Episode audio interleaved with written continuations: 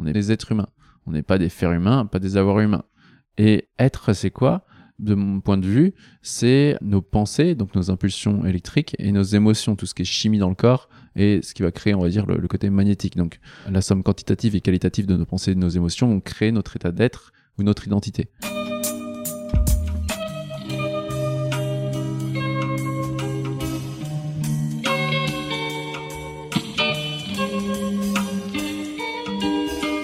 Bienvenue à tous sur Et surtout la santé, votre podcast lyonnais qui décortique des sujets de santé avec des spécialistes, avec des sportifs professionnels et parfois avec des patients aux histoires extraordinaires. Aujourd'hui, notre invité est assez atypique car c'est tout d'abord un spécialiste en préparation mentale comme vous le verrez, mais aussi un ancien sportif professionnel que l'on pourrait également mettre dans la case des patients aux histoires extraordinaires. En effet, l'histoire de Pierre que vous allez découvrir a débouché sur une méthode de préparation mentale qu'il a lui-même mise en place et appelée dépolarisation. Nous allons donc décortiquer ce concept de dépolarisation tout en abordant des sujets relatifs à la préparation mentale et au questionnement que Pierre s'est posé pour construire son raisonnement. Comme vous le savez, si j'aborde aujourd'hui cette thématique, c'est tout simplement parce que cela m'intéresse, comme chaque épisode d'ailleurs, mais cela m'intéresse tellement que je suis en ce moment même en train de me former avec l'Académie de la haute performance, qui est l'école de préparation mentale qu'a créé Pierre. Cela faisait des années que la préparation mentale m'intéressait, et le fait de rencontrer Pierre, qui est aujourd'hui un ami avec qui j'échange régulièrement, m'a permis de sauter le pas et de m'engager dans son cursus de formation. Car malgré mon emploi du temps bien chargé, je suis persuadé que ces process de questionnement que l'on va aborder tout au long de l'année vont me faire avancer en tant que thérapeute et en tant qu'homme. En tout cas, c'est ce qu'on verra, car Pierre et moi avons décidé de refaire un épisode dans un an, dans le but d'évaluer mes évolutions. En attendant, sachez quand même que ce podcast que vous écoutez gratuitement depuis des années est désormais financé et sponsorisé par ma formation Ostéo et Sport, qui a pour but d'accompagner les ostéopathes qui désirent progresser dans le domaine de la prise en charge du patient sportif.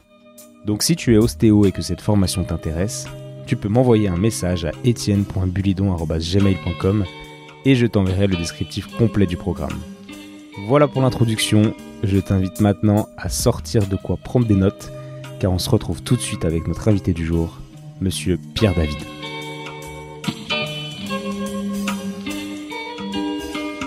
Salut Pierre. Salut Étienne. Merci de t'être déplacé euh, jusqu'à chez moi. Comme je t'ai dit, je pouvais pas aujourd'hui, j'ai trop de courbatures.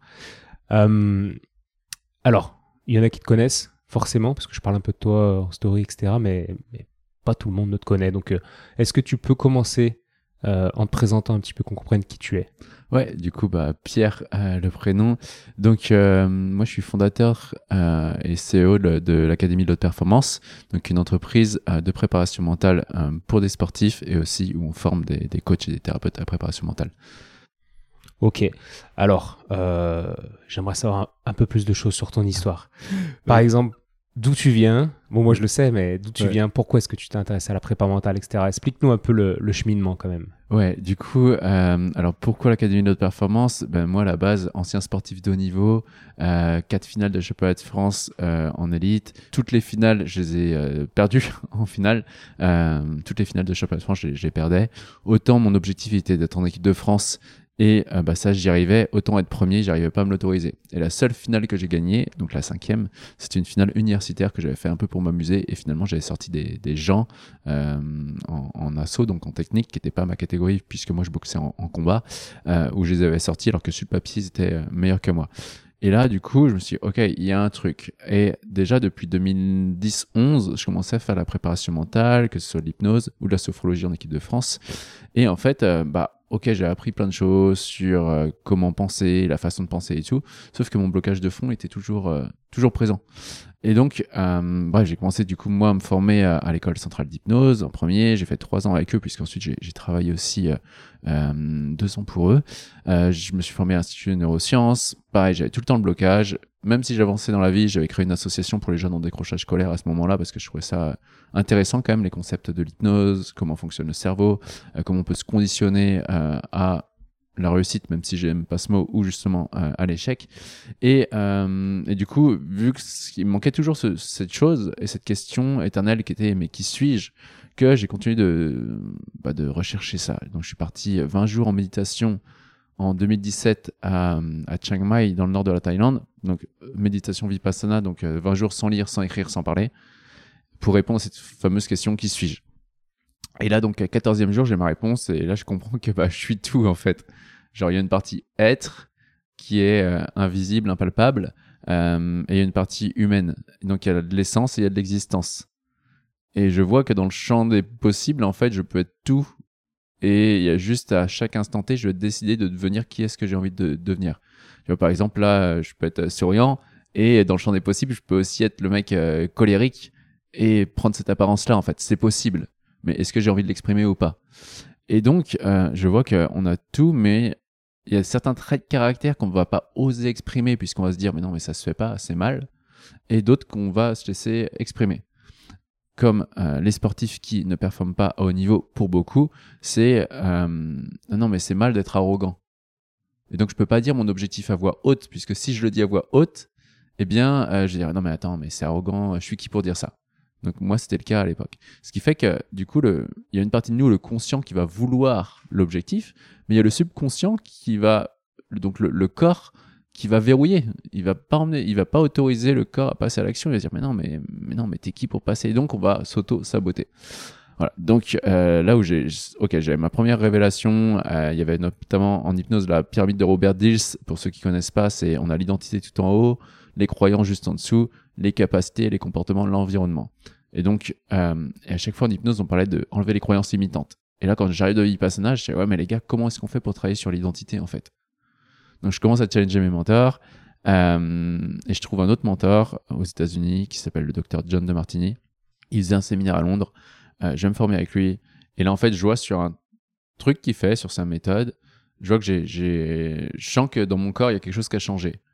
Et je vois que j'avais, je suis passé d'un mode associatif avec les jeunes en décrochage scolaire à une entreprise, en mode à faire des conférences.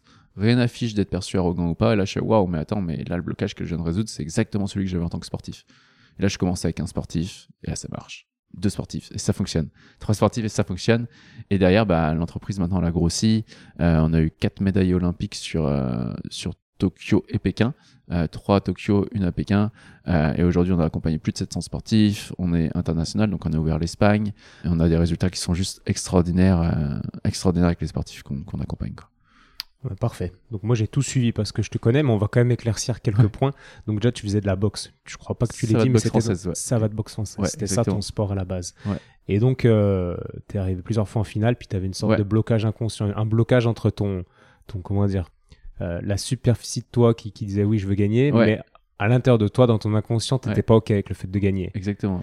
Et tu peux nous décrire un peu ce blocage un peu plus en détail? Peut-être que tu as compris d'où il venait, etc. Peut-être de la culture française aussi. Ouais.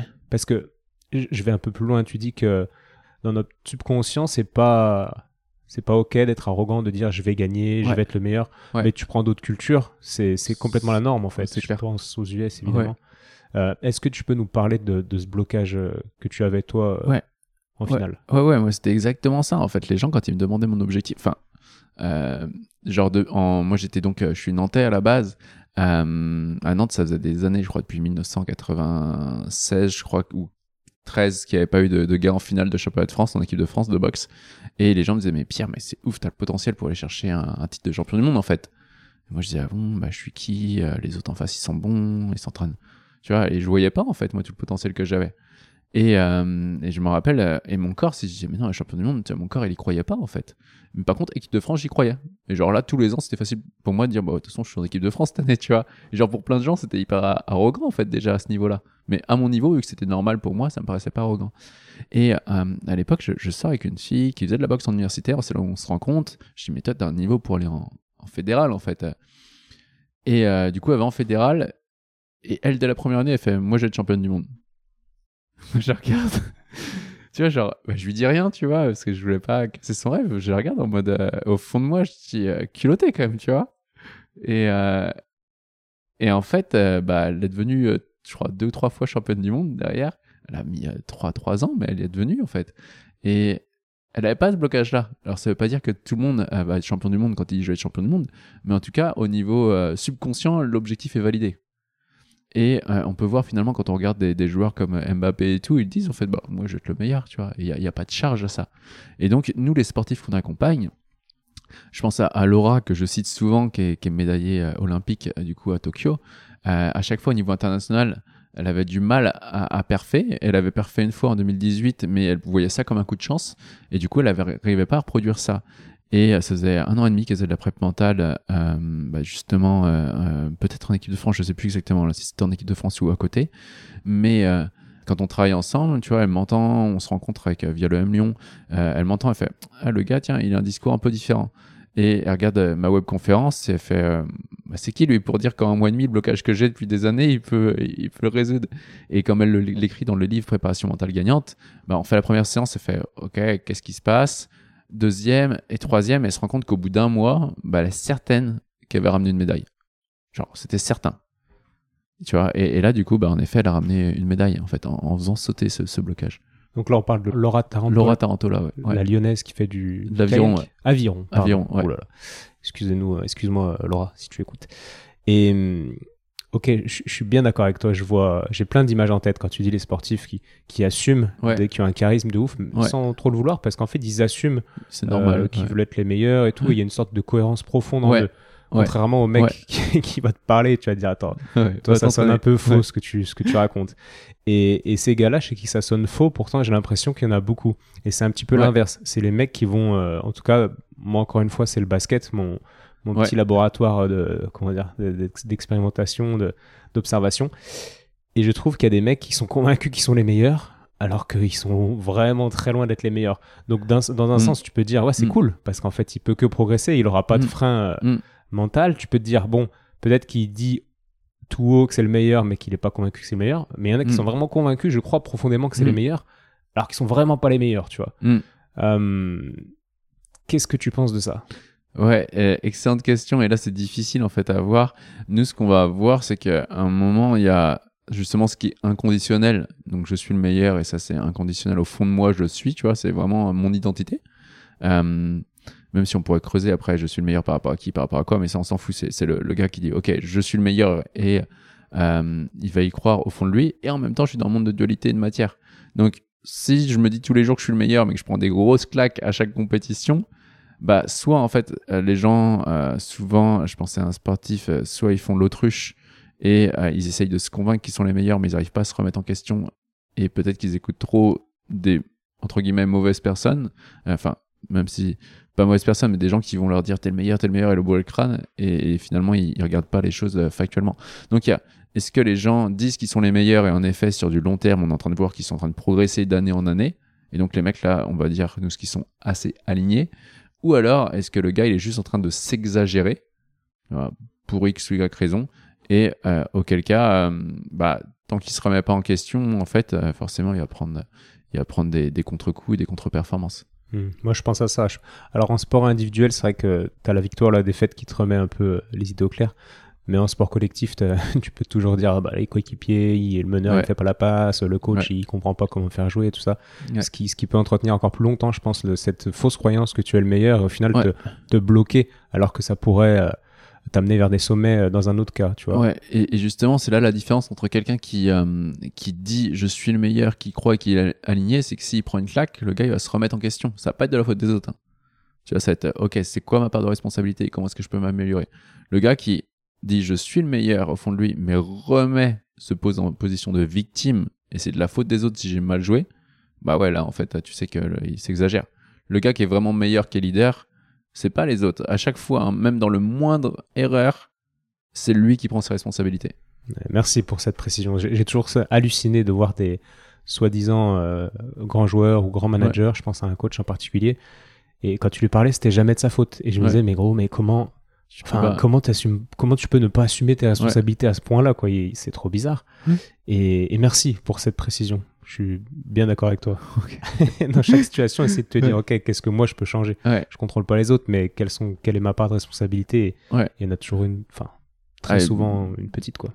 Ouais, et puis de toute façon, c'est euh, soit je me place en position de victime et auquel cas, euh, bah, je peux pas agir parce que les autres, comme tu l'as dit, peut pas les changer.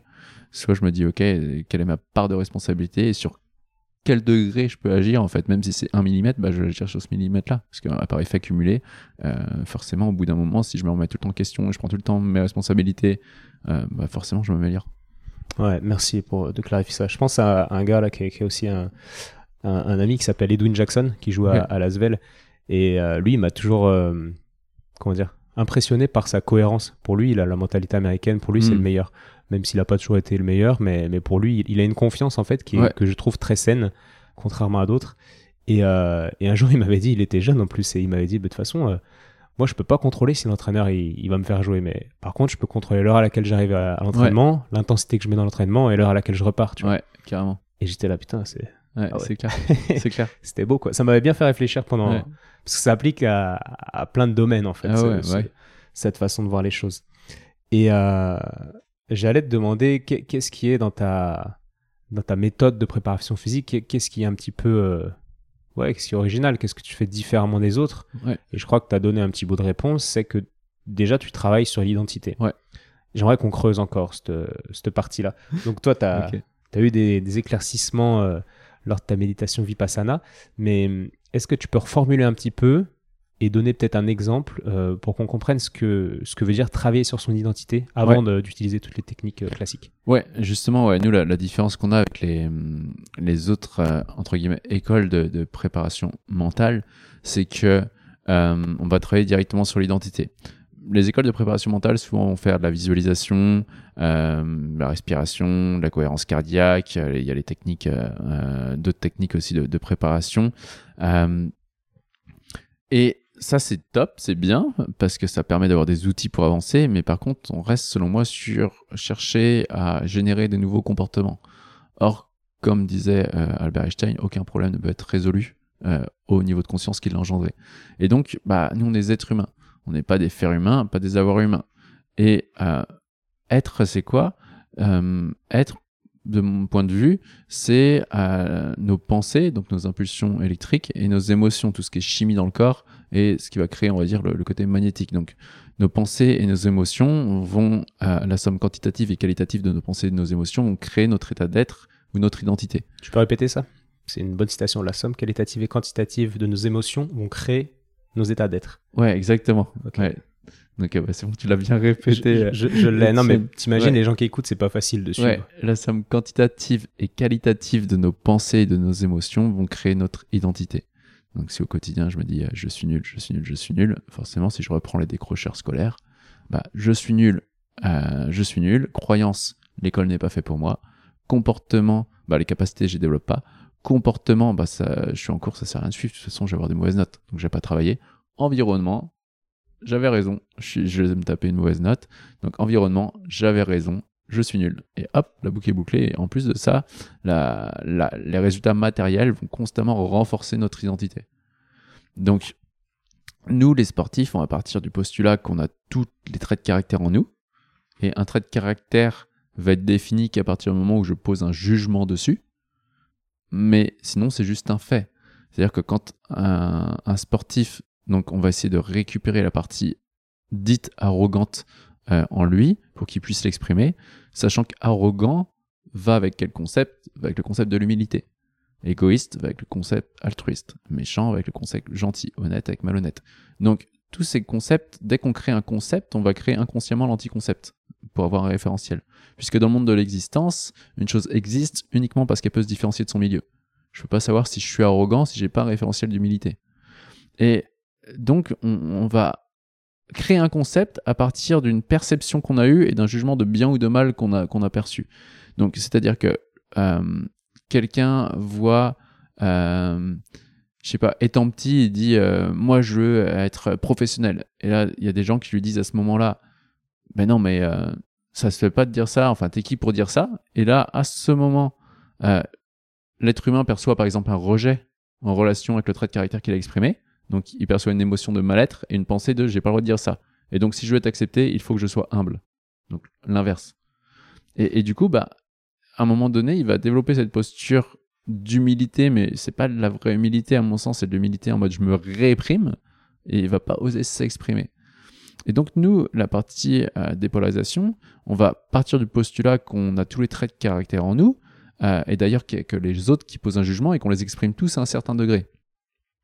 Et donc, on va montrer aux athlètes, ok, déjà, par effet miroir, qui est-ce que tu juges? Parce qu'un athlète qui euh, est souvent deuxième ou troisième, qui s'entraîne à fond, qui a tout pour réussir, il y a juste un petit grain de sable qui vient enrayer la machine, euh, nous, ce qu'on peut voir aujourd'hui, c'est que dans la très très grande majorité des cas, il y a souvent le trait de caractère arrogance ou égoïste qui est réprimé. Et donc, on va lui dire, OK, qui est-ce que tu perçois comme ça autour de toi? Ah bah là, ma coéquipière ou euh, mon concurrent principal, franchement, il se la pète. OK, nickel. Donc là, deuxième étape, donc il se la pète, on sait que c'est un jugement, donc c'est vraiment la partie basse du cerveau, c'est le système 1. Euh, et là, on va lui dire, OK, quand on prend les yeux, le regard de l'autre, lui, de son point de vue, il fait quoi? Bah, lui, il dit qu'il est le meilleur. Est-ce que lui, il y croit? Bah oui. OK, donc de son point de vue, quand toi, tu le juges arrogant ou qui se la pète, lui il est juste en train de dire tout haut ses objectifs en fait, sans se poser de questions si c'est bien ou si c'est mal. Et là on va ensuite regarder à un certain niveau quand est-ce que toi tu l'exprimes aussi. Donc là les gens vont sûrement dire bah, je le fais jamais. Ok regarde au niveau départemental, au niveau régional, oui bah c'est normal qu'au niveau départemental ou régional je gagne. tu vois. Et là les gens tu fais ok. Et qui à ce moment-là peut te percevoir comme euh, quelqu'un euh, qui se la pète, qui est arrogant? Ah bah ouais non mais c'est vrai que les filles de de mon club euh, bah, elle s'entraîne à fond, donc elles n'arrivent pas à mon niveau, donc elle pourrait se dire ça en fait. Et là, les gens vont réaliser qu'à un certain niveau, ils expriment déjà ce trait de caractère-là. Et donc après, avec le process, on va faire en sorte qu'ils soient en paix avec le fait d'exprimer ce trait de caractère, qu'ils voient toute la raison d'être et l'utilité dans l'écosystème, pour que le corps relâche en mode Ah, j'ai le droit d'exprimer ce trait de caractère, en fait, je fais du mal à personne. Et dès que le corps valide ça, les choses se débloquent. Il y a une charge qui s'en va. C'est hyper intéressant. Là, on rentre vraiment dans le vif du sujet. Et euh, je pense qu'il est euh, intéressant de faire aussi passer le message, ou en tout cas, proposer aux gens de s'interroger sur eux quand ils voient chez quelqu'un quelque chose qui les énerve, un trait de caractère qui les irrite. C'est souvent en fait un signe qu'il y a quelque chose en soi à travailler. Est-ce que tu peux nous parler de, voilà, de cet effet miroir pour, euh, pour inviter les gens à faire ça, à se poser ce genre de questions? Ouais, et, et alors en gros, nous, le postulat qu'on a à l'Académie de haute performance, c'est plus j'avance. Euh, plus j'avance dans la vie, enfin, je vois que l'académie elle a décollé, mais euh, c'est pas parce que j'ai des nouveaux outils et tout, c'est juste parce que je suis de plus en plus en paix avec tous les traits de caractère en moi. Et donc, tout ce qui va limiter un être humain, c'est très souvent un jugement de bien ou de mal. Que ah mais non, ça je peux pas l'exprimer, ça se fait pas. Et euh, et du coup, attends, la, la, question déjà c'était.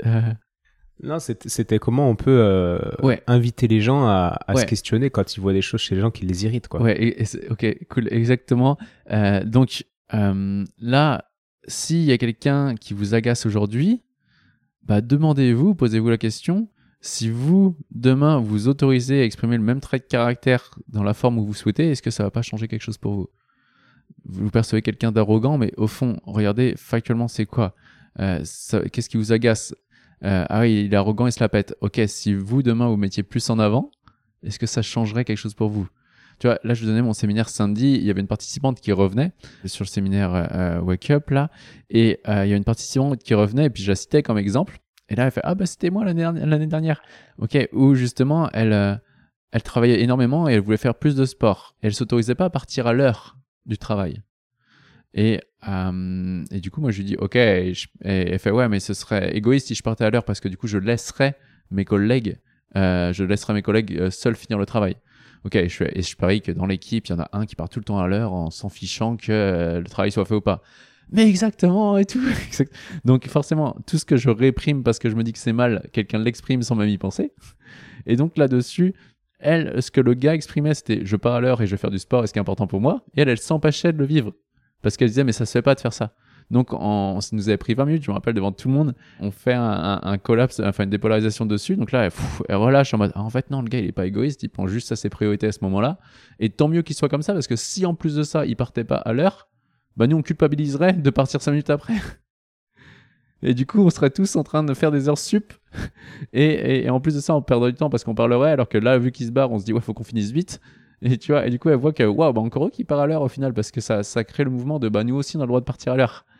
Et là, elle libère la charge, et du coup, je lui ai dit, euh, euh, hier, euh, samedi, je lui fais, alors, et au fait, donc pour l'exemple, est-ce que tu perçois encore égoïste maintenant après la session? Enfin, bah non, mais clairement pas. En plus, la relation avec lui, ça s'est amélioré parce qu'on lui reproche plus ça. Et, donc, donc c'est important en fait. Chaque blocage que vous avez, enfin, je vais pas dire dans 100% des, cas, parce que je peux, je, m'autoriserai pas à le dire, mais dans la grande, grande, grande majorité des cas, chaque blocage que l'on a, euh, c'est souvent un trait de caractère que l'on n'ose pas euh, exprimer parce qu'on se dit, mais ça se fait pas d'être comme ça, c'est égoïste, c'est mal.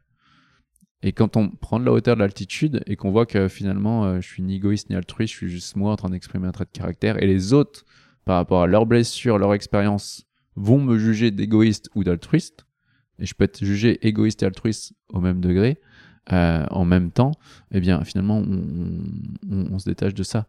Tu vois, moi, quand je donnais l'exemple, il est typique quand j'explique au, séminaire, les gens, je leur donne un séminaire et euh, il y a une fille qui vient me voir à la fin en disant Ouais, je trouve que c'est trop cool, tu donnes plein de contenu et tout, c'est ouf. Donc, elle, elle me perçoit altruiste. Mais en même temps, moi, je suis à, à l'autre bout de la France, je suis parti chez moi. De chez moi, j'ai laissé ma copine seule. Et elle, de son point de vue, elle pourrait me juger égoïste en mode Ouais, Pierre, il pense encore à son taf, tu vois. Donc je peux être jugé des deux points de vue euh, en même temps. Et donc, a un moment, c'est ça, c'est le, truc, la réflexion que je me suis fait au Vipassana, c'est à moi de faire en sorte que mon regard sur moi soit plus fort que le regard des autres sur moi. Puisque soit je, je m'auto-définis, soit c'est les autres qui vont sans cesse me définir pour, leur, pour me faire entrer dans leur monde. Ouais, ouais, et puis se rappeler de ça, justement, quand tu es altruiste pour quelqu'un, en fait, peut-être qu'en faisant ça, tu es égoïste pour un autre. C'est intéressant, ça aussi. Et ce qui rejoint ce que tu disais, ce que tu as réalisé dans la méditation, tu dis, j'ai réalisé que je suis tout. Ouais. Et ça, ça rejoint ça, en fait. Ouais. Exactement, je suis tout et je vais être quelqu'un relativement, euh, relativement à une autre personne. On vit dans un monde qui est relatif aux autres et euh, en relation aux autres, bah, par rapport à eux, ça va être égoïste. Par rapport à quelqu'un d'autre, ça va être altruiste. Mais finalement, si je prends de la hauteur et de l'altitude, euh, bah, je suis juste moi-même à exprimer un trait de caractère dessus. Et ce trait de caractère ne prend la forme d'égoïste ou d'altruiste qu'à partir du moment où je pose le jugement dessus. Si je pose pas de jugement, c'est juste un trait de caractère. Et d'ailleurs, je, prends souvent l'exemple en séminaire aussi de l'Est et l'Ouest. Tu vois, je vis à l'Est que relativement à quelqu'un si je prends de la hauteur et je vais dans l'espace, je veux dire que bah non, en fait, je suis ni à l'est ni à l'ouest, je suis quelque part. Hmm. Je pense que c'est hyper intéressant pour. Euh, j'imagine quelqu'un sur le terrain qui se dit euh, euh, non, moi je suis pas un méchant, tu vois, qui veut pas être méchant, et en fait ça l'empêche d'être agressif et, ça le limite dans, en, termes de performance, alors qu'il peut très bien être méchant sur le terrain, gentil en dehors. Ouais entre guillemets, tu vois ce que je veux dire? Ouais, clairement, nous ça, on l'avait eu en, judo sur un de mes, des premiers champions du, monde euh, en vétéran en 2019, et c'était le trait de caractère violent qui réprimait. Oui, voilà. mais je peux pas finir là, ce serait violent de faire ça. Et euh, du coup, ok, c'est quoi violent? Bah, j'appuie là où ça fait mal. Et euh, il a vu déjà qu'il l'a déjà fait dans le passé à d'autres niveaux, et il s'est autorisé à l'exprimer. Et derrière, en, du coup, c'était drôle parce que euh, Michel, il avait, euh, je sais plus, 4 ou 5 finales de championnat d'Europe et du monde euh, à son actif en vétéran. Et à chaque fois, pareil, il perdait. Et il tombe à l'époque sur une de mes publications sur Facebook où c'était vraiment du storytelling où j'étais encore tout seul dans, dans l'académie. Et là, il fait, mais ce mec, c'est mon, il parle de moi en fait. Et on bosse ensemble et euh, il a testé plein de choses. Hein. Il a fait de la méditation, il a fait de la programmation neurolinguistique, l'hypnose. Euh, nous, on bosse ensemble euh, et je crois que c'était fin août et le championnat du monde, il devait être le 19 octobre, un truc comme ça. Et genre six semaines après, en plus j'étais allé, il m'avait invité à Marrakech et ouais, six semaines après, il fait champion du monde en s'entraînant un peu moins, en étant tranquille, en allant faire la sieste dans l'après-midi. Et c'était vraiment intéressant. Ouais, ouais très intéressant. Sans rien faire de plus, c'est ça qui est ouf. Ouais, mais ça me fait penser à, quelque chose euh, dont je voulais te parler, c'est cette notion de charge dont tu as, as, parlé juste avant. Donc, ce process de dépolarisation peut amener à, ce que tu appelles un collapse, on en reparlera. Et ce collapse, au final, te, te, fait réaliser que oui, tu peux être méchant, tu peux être gentil, puis c'est OK, en fait. c'est OK. Et, et, donc, tu dis que ça enlève une charge. Et ça, je l'imagine vraiment bien. Enfin, ça me parle vraiment, ce concept de charge. Et, et je me dis, mais c'est, ouais, ta vie est tellement plus écologique derrière quand, quand t'as plus de charge, tout devient plus. Enfin, si, j'ai l'image d'une de, de, randonnée en vélo où t'enlèves des, des, des, des, bidons de 5 litres d'eau de chaque côté. Ou, ce genre de truc, quoi. Sauf que c'est dans la vie, c'est tous les jours après. Ouais. Ouais, là, ça devient vraiment fluide. Et en fait, on va dire charge émotionnelle parce que, de notre point de vue, on va dire que euh, dès que ça crée de l'émotion, dès qu'il y a une émotion, alors sauf les émotions d'amour, d'enthousiasme, euh, de présence, de foi, euh, ces émotions-là, on va plus dire euh, que c'est des émotions qui sont euh, justement de l'être, donc c'est des émotions légères. Tu vois, alors si on va sur, je vais pas m'aventurer là parce que je, je c'est vraiment plein de choses qui peuvent être remises en question, mais certaines personnes vont, vont, dire que là on a plus de l'énergie de l'ordre du photon, donc il n'y a pas d'espace, pas de temps, pas de gravité. En revanche, quand quand on passe de cette fonction d'ondes au corpuscule et que c'est plus des émotions de colère, de frustration, d'impuissance, de culpabilité ou même d'euphorie, bah là, ce sont des, des émotions qui font, euh, qui sont séparées puisqu'il y a l'autre moitié. S'il y a la colère, bah, il y a forcément derrière euh, peut-être du, du, soulagement ou euh, la détermination qui est quelque part. Tu vois, s'il y a la tristesse, souvent il y a la le soulagement va souvent avec la tristesse. Si on voit quelqu'un triste devant nous, on l'arrête. On l'arrête vraiment. Et au moment où il est triste, faut être vraiment rapide, mais au moment où il a la tristesse, tu dis, OK, au même degré où tu ressens la tristesse, en quoi tu es soulagé? Et là, souvent, les gens font, ok, bam, bam, bam, bam. Et là, ils sortent tout.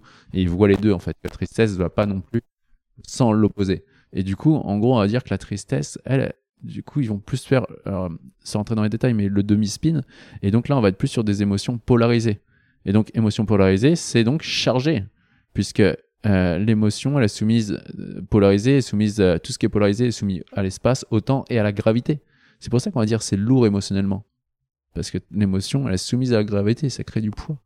Et, là, justement, quand les gens vivent la dépolarisation, vivent le, le collapse, en mode, ils réalisent que, waouh, mais ce qui m'arrive et que je percevais dur, euh, bah, merci que ce soit arrivé comme ça. Ils ont des larmes de gratitude.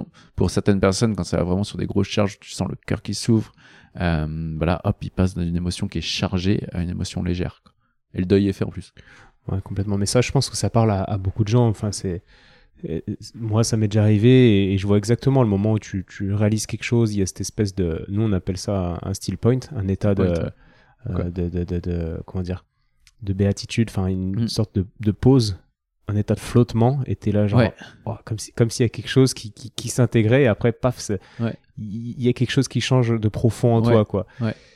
Et, et souvent, t'es plus léger après. il y a un avant-après, quoi. Et donc, je vois très bien, je pense, ce phénomène de collapse qui est un petit peu le but au final recherché dans le process de dépolarisation pour alléger le, le, patient. Quoi. Ouais, parce que soit les gens sont euh, en évolution, soit ils sont en révolution. En révolution, ça veut dire quoi? Ça veut dire qu'ils vont attirer le même type de personnes, situations, circonstances en boucle. Et, euh, et du coup, en fait, le gars, il va pas comprendre pourquoi il attire dans sa vie que des personnes égoïstes. Ou pourquoi à chaque fois, euh, quelqu'un prend ma place au boulot. Et en fait, bah, tant qu'il récupère pas cette partie-là de lui, les autres vont continuer d'exprimer ce trait de caractère. Et au moment où il y a le, justement le, le collapse, on mode waouh, ok, je comprends le sens, tu vois, je comprends le sens. Les gens, on sent, ils ont des larmes de gratitude, ils veulent plus changer, ils veulent plus changer la réalité. C'est-à-dire que la réalité est parfaite telle qu'elle est. Ils ont des, genre, on a ce moment qui dure quelques secondes où tu vois la perfection en fait. C'est vraiment beau à ces moments-là. Et là, tu sens qu'il y a un truc qui s'est passé. Et du coup, bah, une fois que ça s'est intégré, bam, il, il repolarise à un autre niveau de complexité. Je vois. Et ça me fait penser à, des gens qui sont, euh, je pense à des gens qui sont un petit peu euh, successful, pour employer un, anglicisme. Et, mais c'est une image, tu vois, des gens qui sont arrivés à une certaine, euh, comment dire, un certain niveau dans, dans X domaine en fait, mm. sport ou autre, et, qui ont été drivés, tu sais que c'est une souffrance qui les drive en fait, qui ont été drivés par quelque chose de complètement malsain. Mais si tu apaises en fait ce truc-là, bah, qu'est-ce que devient leur moteur en fait? Est-ce qu'ils ont toujours la force de continuer? Est-ce que ça n'aboutit pas à une remise en question tellement euh, euh, douloureuse que, que, au final c'est encore plus le bordel derrière? Qu'est-ce que tu penses de ça? Bah alors déjà quand on va dire les gens ils sont euh, c'est pour ça qu'au tout début je présentais comme ça j'aime pas dire le mot réussite ou le mot échec parce qu'encore une fois on polarise les choses et forcément il n'y a pas de réussite sans échec. Et donc si on s'arrête sur quelqu'un de successful ok tu me dis qu'il est successful mais par rapport à qui? Par rapport à quoi? Quel domaine de vie spécifiquement? Avec les sportifs on l'a on l'a tout le temps on va prendre quelqu'un, on, va sortir du sport parce qu'on est d'accord que c'est valable pour le sportif. Ouais. Mais en fait, c'est valable pour tout le monde. On va prendre quelqu'un sur les réseaux sociaux qui, qui a un domaine particulièrement malsain. Ouais. Et, quelqu'un qui, que quand tu croises, euh, tu, tu, tu vois très bien, tu n'as pas besoin d'être psychologue pour voir que le gars, il, il va pas bien. Quoi. Par contre, il a 200 000, j'en sais rien, 300 000 followers, il fait beaucoup de stories, il a tout compris le game d'Instagram, il est successful sur Instagram, tu vois. Donc c'est clair que si on redéfinit ce que c'est successful, il l'est peut-être pas dans sa vie au fond de lui, mais il laisse sur Instagram. Et, c'est ce qui est important, c'est ce qui le fait tenir. Tu vois, le gars vit pour ça parce que c'est sa raison, c'est ça qui le maintient à peu mm. près dans un état convenable. Euh, lui, tu le fais une dépolarisation, tu, tu peux le peut-être lui enlever son, son drive, sa souffrance de base qui le fait tant vouloir exister par les réseaux. Et et ouais, que penses-tu de il n'y a, pas un risque à, déséquilibrer profondément les choses? Si, mais on va déséquilibrer quelque chose qui déjà n'est pas équilibré. Ouais. Tu vois? Et donc, euh, le gars, il va peut-être réaliser que, euh, ok, j'ai fondu tout ça, tout ça grâce à, la, à ma souffrance et merci. Et là, soit c'est aligné avec sa mission et le mec il continue, mais dans un état de bien-être. Soit euh, c'est pas aligné avec sa mission, et dans ces cas-là, il, réorganise sa vie. Mais il le fait dans la, dans la gratitude, en fait, de déjà ce qu'il a construit. Il va pas euh, il va pas essayer de construire quelque chose pour fuir un événement qu'il il s'est senti rejeté. Si on prend l'exemple des réseaux sociaux, fuir un événement où il s'est senti rejeté et du coup il a besoin aujourd'hui d'être aimé à 100%, il va plus fuir le fait d'être rejeté ou abandonné. il va juste euh, accepter les choses telles qu'elles sont et se dire, ok, est-ce que continuer comme ça m'inspire aussi? Bah oui. Si ça m'inspire plus, bah ok, je reconstruis en fait. Tu vois, nous, dans, dans l'exemple de sportifs, on, a un paquet de, de, de sportifs euh, justement qu'on qu'on chope en état de, de, dépression à 24% selon une étude euh, du Royaume-Uni. Je crois que c'est 2021 cette euh, étude. 24% euh, des, des, des, participants aux Jeux Olympiques sont en état dépressif. Ça m'étonne pas du tout, tu vois. Ouais, moi j'aurais même dit plus, vu tous les sportifs qu'on a accompagnés. Mais du coup, tu les vois, en fait, ils se polarisent à fond sur la performance, performance, la gagne pour fuir un truc du passé que les gars, en plus de ça, ils courent après quelque chose qui est pas accessible. Genre la reconnaissance, bah, jusqu'à où tu la veux, en fait, jusqu'où tu la veux ta reconnaissance. Et, et en plus de ça, vu qu'ils s'identifiaient à leurs résultats, dès qu'on s'identifie à notre résultat, on en est esclave. Et, et donc, en fait, quand ils, quand ils relâchent ça, ils voient que finalement ils ne sont pas leurs résultats, tu vois, mais que leurs résultats, leurs conséquences de qui ils étaient jusqu'à un instant T, et qu'ils peuvent sortir de ça, et finalement quand ils sont reconnus quelque part, ils sont aussi l'inverse autre part, et quand ils sont rejetés autre part, ils sont aussi reconnus et acceptés autre part, et qu'en permanence il y a les deux, bah, à un moment ça leur, permet vraiment de lever le pied, et justement pour moi d'amener sur une performance qui est beaucoup plus écologique, qui est pas menée par le cerveau euh, entre guillemets reptilien, euh, ou, ou, même limbique, euh, pas par la partie basse du cerveau, mais par la partie haute du cerveau qui est plus connectée à notre cœur, à notre mission et qui fait qu'on est aligné. Quoi. Mmh, je vois bien, et ça me fait penser à quelque chose. Il y a, tu vois que c'est Mark Monson? Non, non. je dois avoir des livres, non, peut-être pas ici. Euh, c'est un gars qui, qui, est un peu un vulgarisateur de développement personnel aux US, qui est pour le coup, euh, je trouve, très pertinent. Et lui et Tim Ferriss, ils, ils parlent souvent d'un concept de, comment dire, en français, de de, l'idée de diversifier tes, tes, tes identités. Mmh, c'est clair. Et, euh, et, je trouve ça trop cool. Et, et c'est des Américains, tu vois, donc ils mmh. font le parallèle avec, le, avec les investissements. Par exemple, diversifier tes investissements, euh, CPI, machin, assurance vie, LMNP, j'en sais rien. Et euh, ils disent que c'est la même chose que, que dans les investissements, parce que si quelque chose s'effondre, bah, t'as toujours les autres qui, qui te rattrapent. Et en fait, c'est pareil, le gars qui mise tout sur son identité de sportif, dès qu'il perd, ça devient une merde. Euh, je simplifie les choses, mais en fait, si tu diversifies ton identité en, euh, via euh, voilà ton rôle de, je sais pas, de d'ami, ton rôle de papa, ton rôle de sportif, ton rôle de politicien, si tu fais autre chose à côté ou de je ne sais quoi, bah en fait ça ça allège les choses et c'est une sorte de de parachute. Enfin, ça te fait plein de parachutes pour ne pas trop descendre, quoi. Ouais, carrément, ça te fait plusieurs, t'as plusieurs piliers, quoi. Donc, si t'as un pilier qui s'effondre, bah, c'est pas grave, t'en as deux autres, en fait.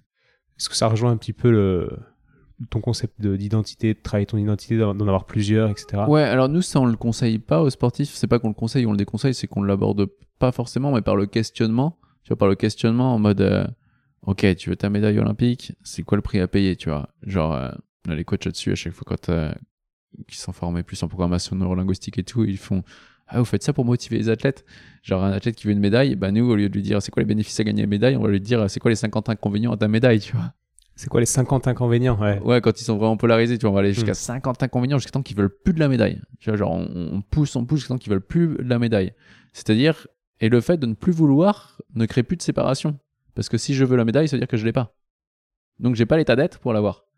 Et au final, quand on prend un sportif qui est hyper aligné, des fois il flippe. Ouais, mais si je regarde tous les inconvénients de la médaille, euh, bah j'ai pu être motivé pour ça. Bah ouais, ça veut dire que l'objectif sera plus fait pour toi en fait.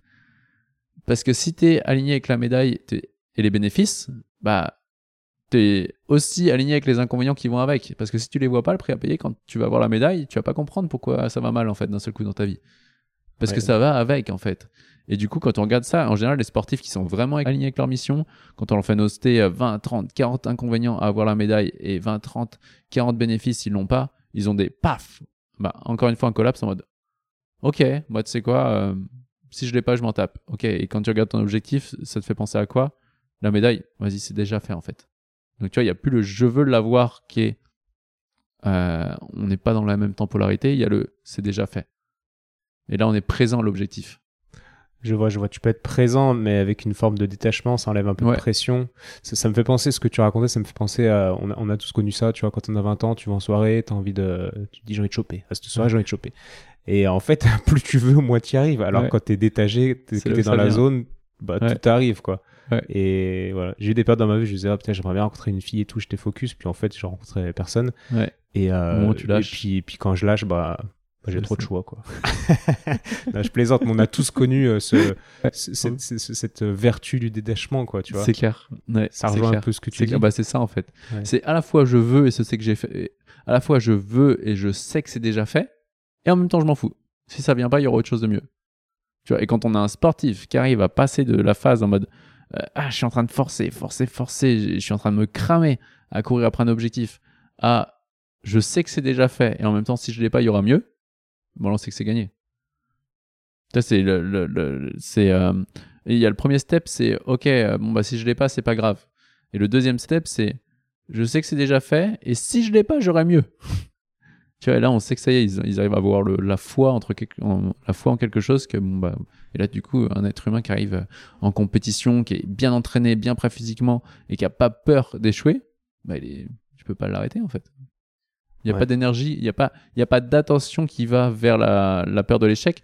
Et comme dirait le docteur Joe Dispenza, là où va ton attention, c'est là où va ton énergie. Donc, si tu as un petit peu à haut niveau d'attention qui va vers la, euh, vers la peur, bah, l'énergie aussi va vers la peur. Et donc, cette énergie qui va vers la peur, elle n'est pas sur la victoire. D'attention ou d'intention? Attention, ouais. D'attention. T'es Ok. attentive à genre, il faut pas que je perde. Ouais, ça me parle vraiment bien. J'arrive vraiment à visualiser euh, tout ce que tu racontes. Et euh, bah, c'est pour ça que je suis en train de me former. hein. On peut le dire aux gens qui écoutent pour être totalement Ouais, transparent. J'ai commencé la formation euh, de Pierre et, euh, et voilà, je vais le faire vraiment très sérieusement. Et normalement, on s'est dit avec Pierre qu'on ferait un podcast dans, dans un an, une fois que Ouais. j'aurais fait, que j'aurais expérimenté euh, les choses, parce que je pense qu'il y a quelque chose de très intéressant pour, euh, pour les ostéos autres. Ouais, moi, clair. Ouais. qui suis ostéo, avec des patients sur la table, bah, souvent, euh, c'est vrai qu'il y a des conversations qui émergent et, et, et je me dis que quelques, de connaître quelques process, de quelques ouais, méthodes, entre guillemets, de questionnement peut amener à, à des choses très intéressantes sur la table. Ah, c'est clair. Parce que nous, on a les mains qui, qui permettent de voir tout de suite Ouais. comment le corps réagit. Ouais. Avec des mains un peu entraînées, c'est hyper, hyper intéressant. Donc j'ai hâte cool. de, de mettre Ouais, ça en pratique. Je, Quoi. je- je- je suis content. On a, on a- ouais, non, mais moi, quand il y a des ostéos ou chiro qui viennent euh, chez nous, je suis vraiment content parce que moi, j'ai- pas ce, ce talent de, de pouvoir toucher les gens, mais je sais que dans le corps, on le voit en fait, le corps change et je me dis, waouh, si c'est sur la table en plus au niveau posture, euh, je pense que, enfin, je- pour les ostéos, vous, devez souvent voir des gens qui reviennent avec le même problématique et te dis, ouais, mais en fait, c'est pas, c'est pas squelettique le problème, quoi. C'est- Il y a un problème émotionnel qui génère euh, cette mauvaise posture, par exemple. Ouais, complètement cette mauvaise posture ou, peu importe, ouais, des, des restrictions de mobilité Mm, ouais, ouais. ouais. Il y a beaucoup de choses que, euh, oui, si, si tu te limites à une vision, euh, t'as dit quoi, squelettique? On va dire biomécanique. musculé, ouais, ouais, ok.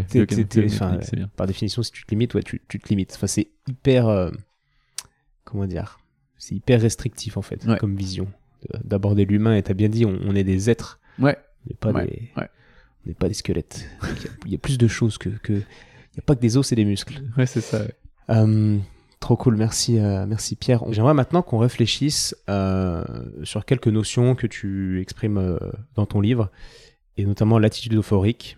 Tu, tu parles de l'attitude euphorique en disant que ça signifie que souvent on n'est pas prêt. Ouais. Donc je pense que ça rejoint le concept de un peu de charge dont on parlait tout à l'heure. Est-ce que tu peux nous, nous, nous parler de ça et nous dire ce qui fait que quels sont les signes qui fait qu'on qu'on est prêt quoi? Ouais, bah déjà, alors l'euphorie en effet, pour nous, l'euphorie est un symptôme qui nous indique que nous sommes pas prêts, donc on voit pas les inconvénients.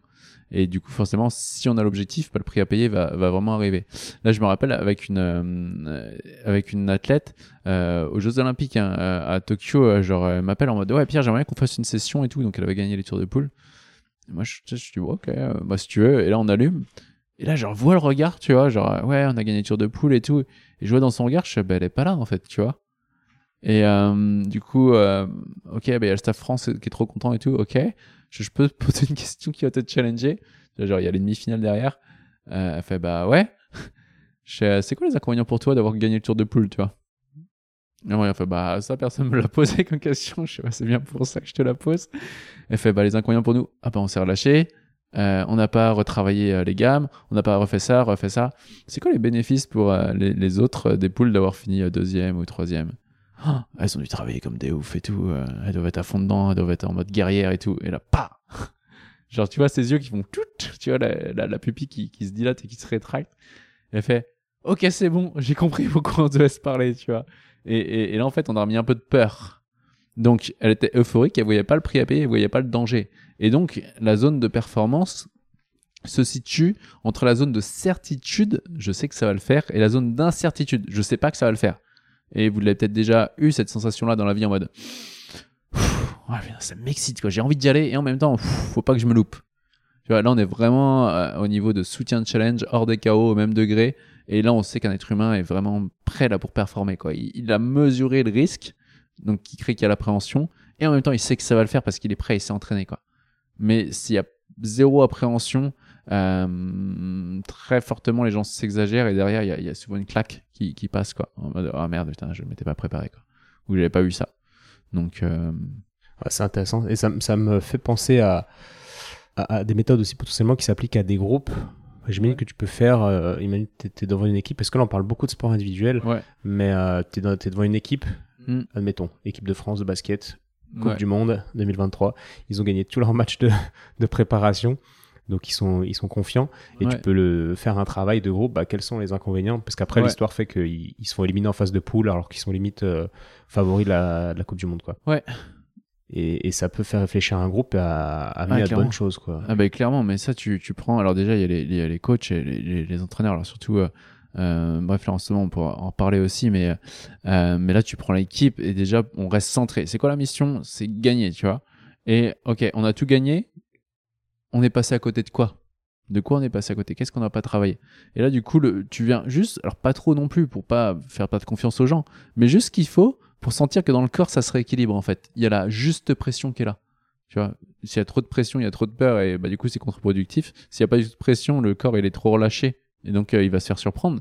Euh, tu vois, genre quand je suis dans le milieu, je, me- je me, je me promène. Enfin, pour moi le corps, euh, est- toi Etienne, tu es mieux placé pour me dire si c'est juste ou pas, mais moi le corps, je vois, plus ça comme de la viande en fait. Tu vois, la, viande, elle veut euh, soit euh, euh, survivre et soit elle a peur de se faire bouffer, tu vois.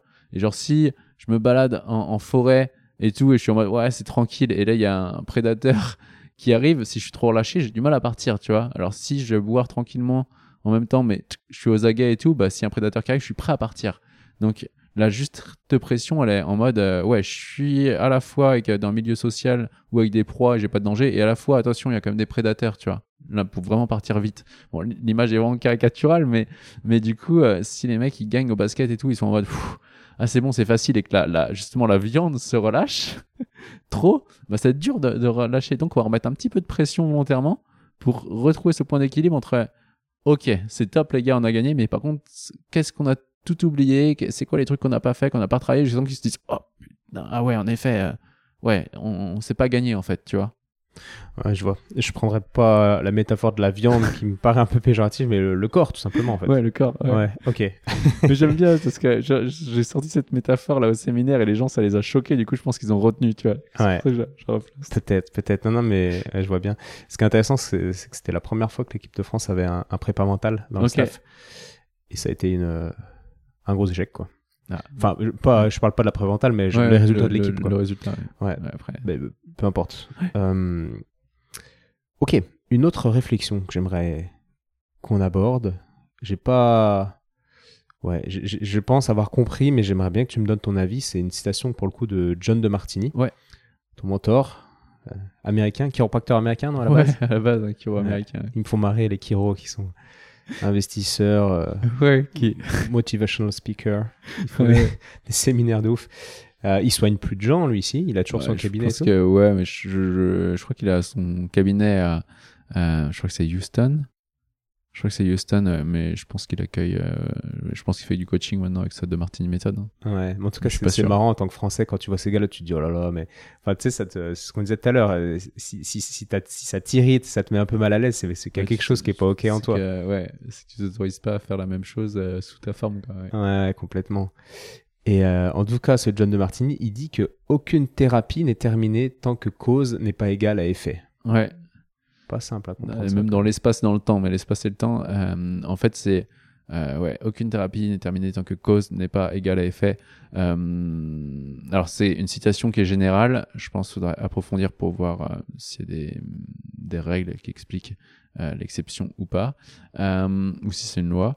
Mais du coup, en fait, nous, ce qu'on peut voir, c'est si je reprends l'exemple du gars qui a été champion du monde euh, et qui galérait, qui arrivait pas à être champion du monde et qui était pas bien au fond de lui et qui se sentait vide et qui courait après quelque chose, au moment où il réalise que bah euh, en fait je vais être champion du monde parce que euh, mon père a été euh, alors la violence c'était pas non plus euh, c'était pas non plus de l'extrême violence mais dans ses perceptions du cas violent et qui réalise à quel point euh, alors bien sûr il y a tout le process là, c'est je le mets hors contexte donc il faut faire vraiment attention comment je le dis et, pas généraliser sur d'autres sujets euh, et là qui réalise que waouh grâce à mon père qui était comme ça j'ai développé ça ça ça ça ça je suis tel papa euh, j'ai ça et là bam et à la fin de la session il fait je vais être champion du monde tu vois. Et là il tombe en larmes et là pour moi c'était un exemple typique cas d'école de cette citation.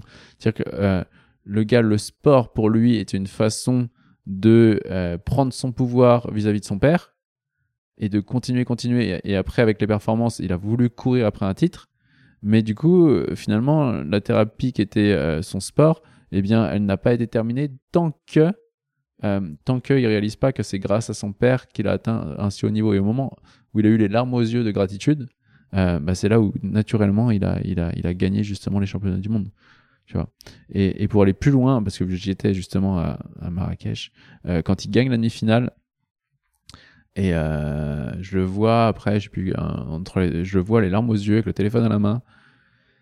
Et euh, je dis ça va? Et il fait ouais ouais. Il me regarde, il fait je l'ai fait, je sais t'as fait quoi?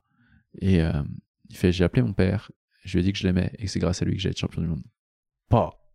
Et là dans ma tête je tu sais quoi, titre ou pas titre, le travail est fait en fait, tu vois. Et derrière il fait champion du monde quoi. Et, euh, voilà donc pour moi aucune thérapie n'est terminée tant que euh, euh, tant que cause n'est pas égale à effet, c'est-à-dire que tant que le cerveau n'a pas vu j'ai eu ce trauma-là, et parce que j'ai eu ce trauma-là, je suis devenu cette personne-là, et que le cerveau connecte bien, et ça pouvait pas être autrement. hein. Il n'y a pas de et si ça avait été autrement, ça aurait peut-être été différent. Non, il y a plus, il y a, on peut plus, au moment où on arrive le, à avoir le, le still point, on peut plus euh, dire ça pourrait être autrement, quoi.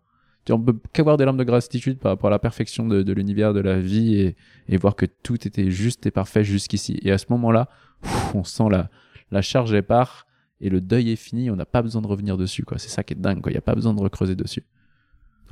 Ça me parle. Merci pour, euh, pour ces précisions. Donc, euh, Trop cool. On va finir avec un petit cas clinique. Avant une autre, euh, une autre fin où tu nous expliqueras concrètement comment on fait pour se former, etc. Mais avant un petit cas clinique, euh, sur un marathon, comment t'accompagnerais quelqu'un qui, qui veut faire un marathon? Hyper compliqué comme question. Alors, pour le contexte, vous avez entendu tout à l'heure que j'ai des courbatures, c'est parce qu'hier j'ai fait le marathon de Lyon. Et, euh, et voilà, j'ai jamais eu autant de courbatures de ma vie en fait. Donc, to- toi, comment t'a- t'aurais accompagné quelqu'un euh, ouais, qui veut se challenger, faire un marathon? Ouais, Est-ce que ça se fait d'ailleurs Alors la, la- la question est, et c'est vrai que la question est très générale, tu vois, c'est-à-dire c'est quel est le niveau de la personne, est-ce que c'est son premier marathon ou pas? On va prendre le cas de, alors pour le coup le cas de personnes que j'ai pas forcément accompagné parce que là on va, on va prendre l'étude de cas du gars qui veut faire le premier marathon, il en a jamais fait. Moi j'ai accompagné à des athlètes qui étaient euh, au niveau euh, monde sur le 3000 par exemple ou sur le 10 000 et qui voulaient aller sur un marathon, mais c'est déjà de un athlète de haut niveau. Tu vois. Donc euh, finalement déjà un je demanderais à la personne qui veut se lancer mais on est plus vraiment sur du dev perso quoi. Euh, je lui demanderais déjà plus. Euh, ok c'est quoi tes raisons déjà de le faire? Euh, je vais me prouver que je suis fort. Ok bah attends. Déjà on va voir sous quelle forme t'es fort aujourd'hui et t'as pas besoin de faire ça en fait. Tu vois pour enlever le vide. Et parce que si je fais quelque chose pour me prouver que je suis fort c'est à dire que j'ai pas confiance en moi puisque la confiance c'est cum euh, c'est euh, se fier ça vient de fidens qui est la foi. La confiance en soi c'est avec la foi et la foi c'est croire en quelque chose dans l'absence de toute preuve. Donc si je be- j'ai besoin de faire quelque chose pour me prouver que je suis fort ça veut dire que, ça veut dire que déjà j'ai pas confiance en moi.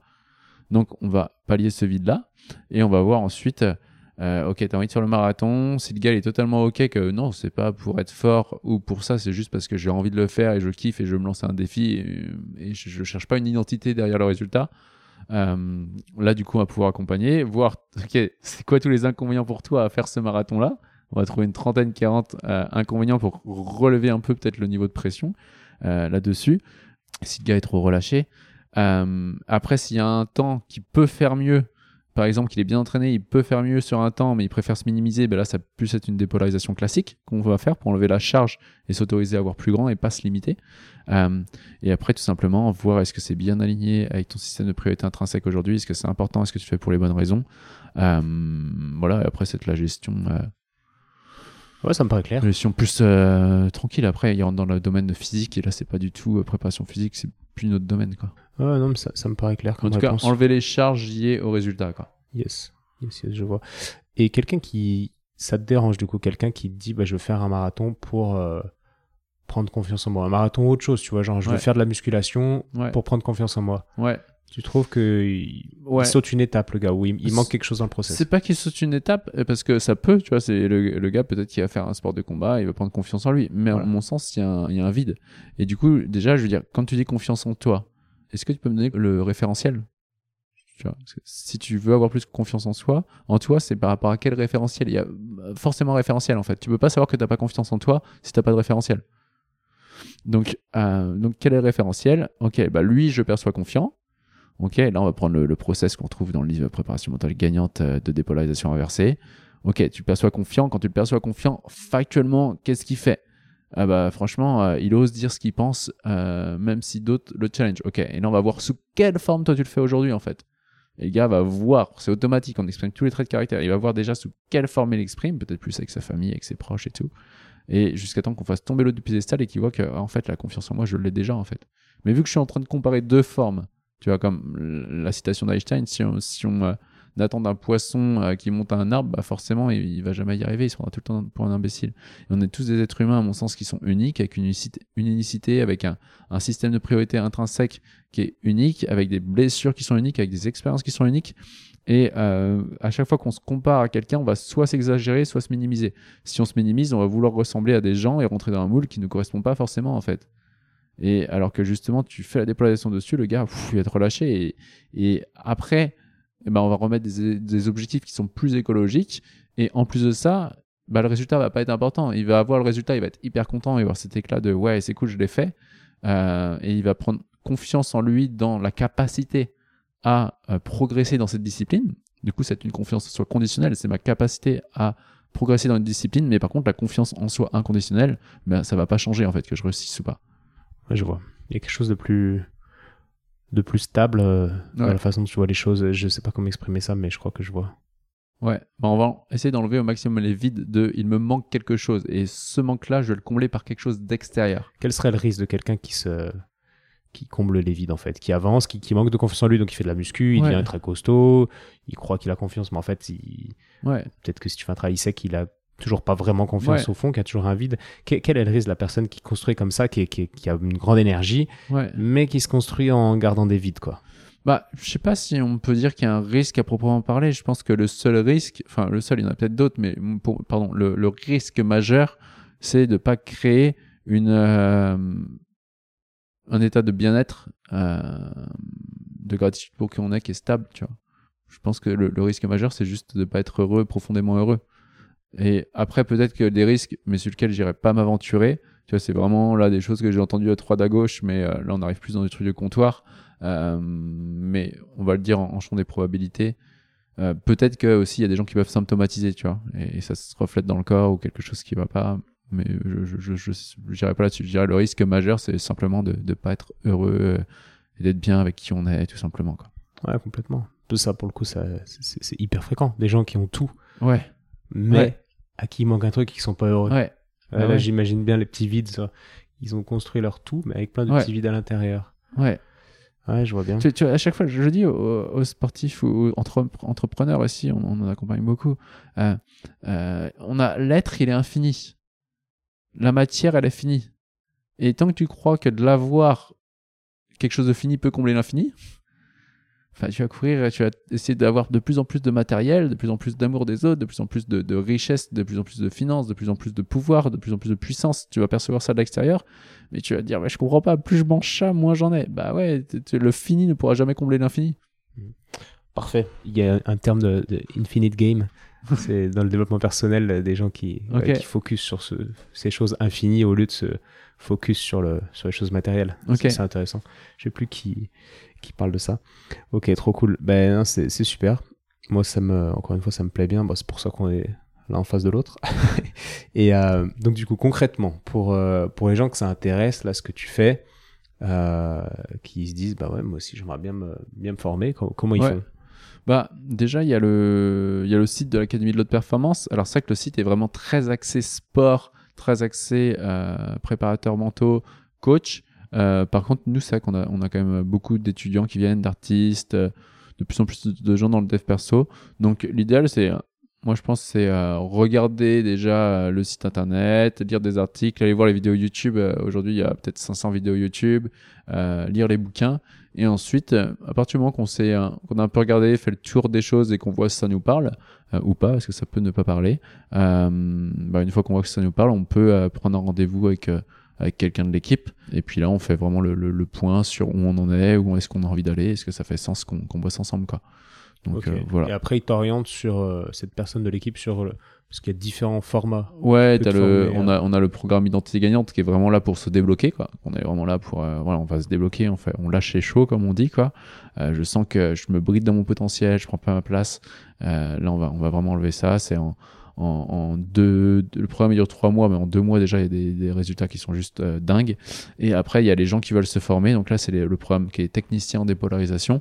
Euh, le programme technicien dépolarisation, là, va plus être sur des gens qui sont déjà euh, coach, euh, préparateurs mentaux, euh, ostéo, chiro, qui sont déjà dans, dans enfin idéalement qui, qui sont déjà dans, dans un milieu d'accompagnement et qui veulent vraiment apprendre la méthode pour euh, enlever des blocages émotionnels rapidement. C'est ça la, la particularité de la méthode, c'est qu'on est rapide, c'est profond. Euh, donc là on a plus euh, un process, on est plus en, en mode, euh, on est sur de la formation quoi. Ok, je vois bien. Trop bien.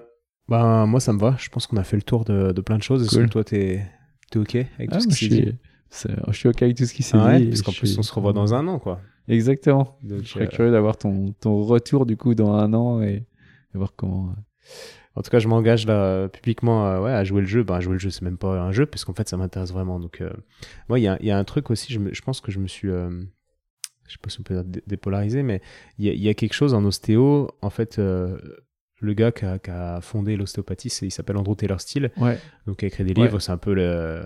J'abuse, hein, mais les bibles de, de, Ouais. de l'ostéo. Euh, Quoique j'ai remarqué que peu d'ostéos euh, lisent c'est vrai. Ouais. le- ouais, les livres de la personne qui ont qui l'a a inventé l'ostéo, ce qui est ce que je trouve assez curieux.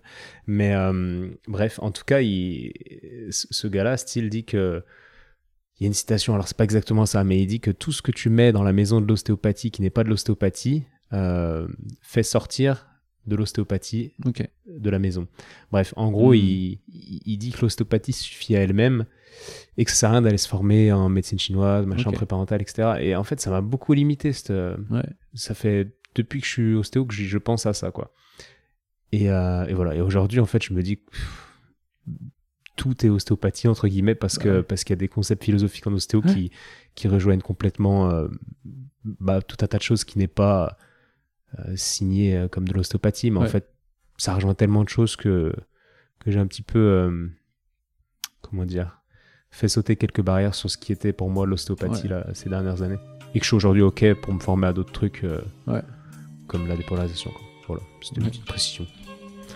Bon, en tout cas, euh, merci encore de t'être déplacé plaisir. et d'avoir évité à mes jambes courbaturées de d'aller jusqu'à chez toi. Et puis, euh, bon, on se revoit, on se revoit dans un an du coup. Ouais, avec plaisir, Étienne. Allez, ciao Pierre, à bientôt. Salut.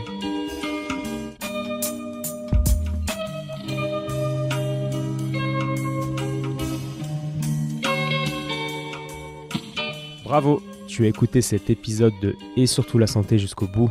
Donc pour booster ce projet qui a pour but de te donner les meilleures infos possibles sur le thème de la santé, je t'invite à aller mettre 5 étoiles et un commentaire sur l'application podcast de l'iPhone de ton voisin. Comme je te l'explique régulièrement, c'est ça qui m'aide à faire monter le podcast au classement et donc ça me crédibilise pour ensuite inviter d'autres experts et ensuite te partager leurs conseils. Donc merci encore. Tu peux également suivre les aventures du projet sur Instagram à Étienne Bulidon. Et évidemment, si l'ostéopathie peut t'aider, bah, tu peux venir me consulter au cabinet du 120 rue Montesquieu à Lyon Si je ne suis pas disponible, c'est Loïc ou Mathéo qui te prendra en charge. A bientôt et bonne fin de journée. Ciao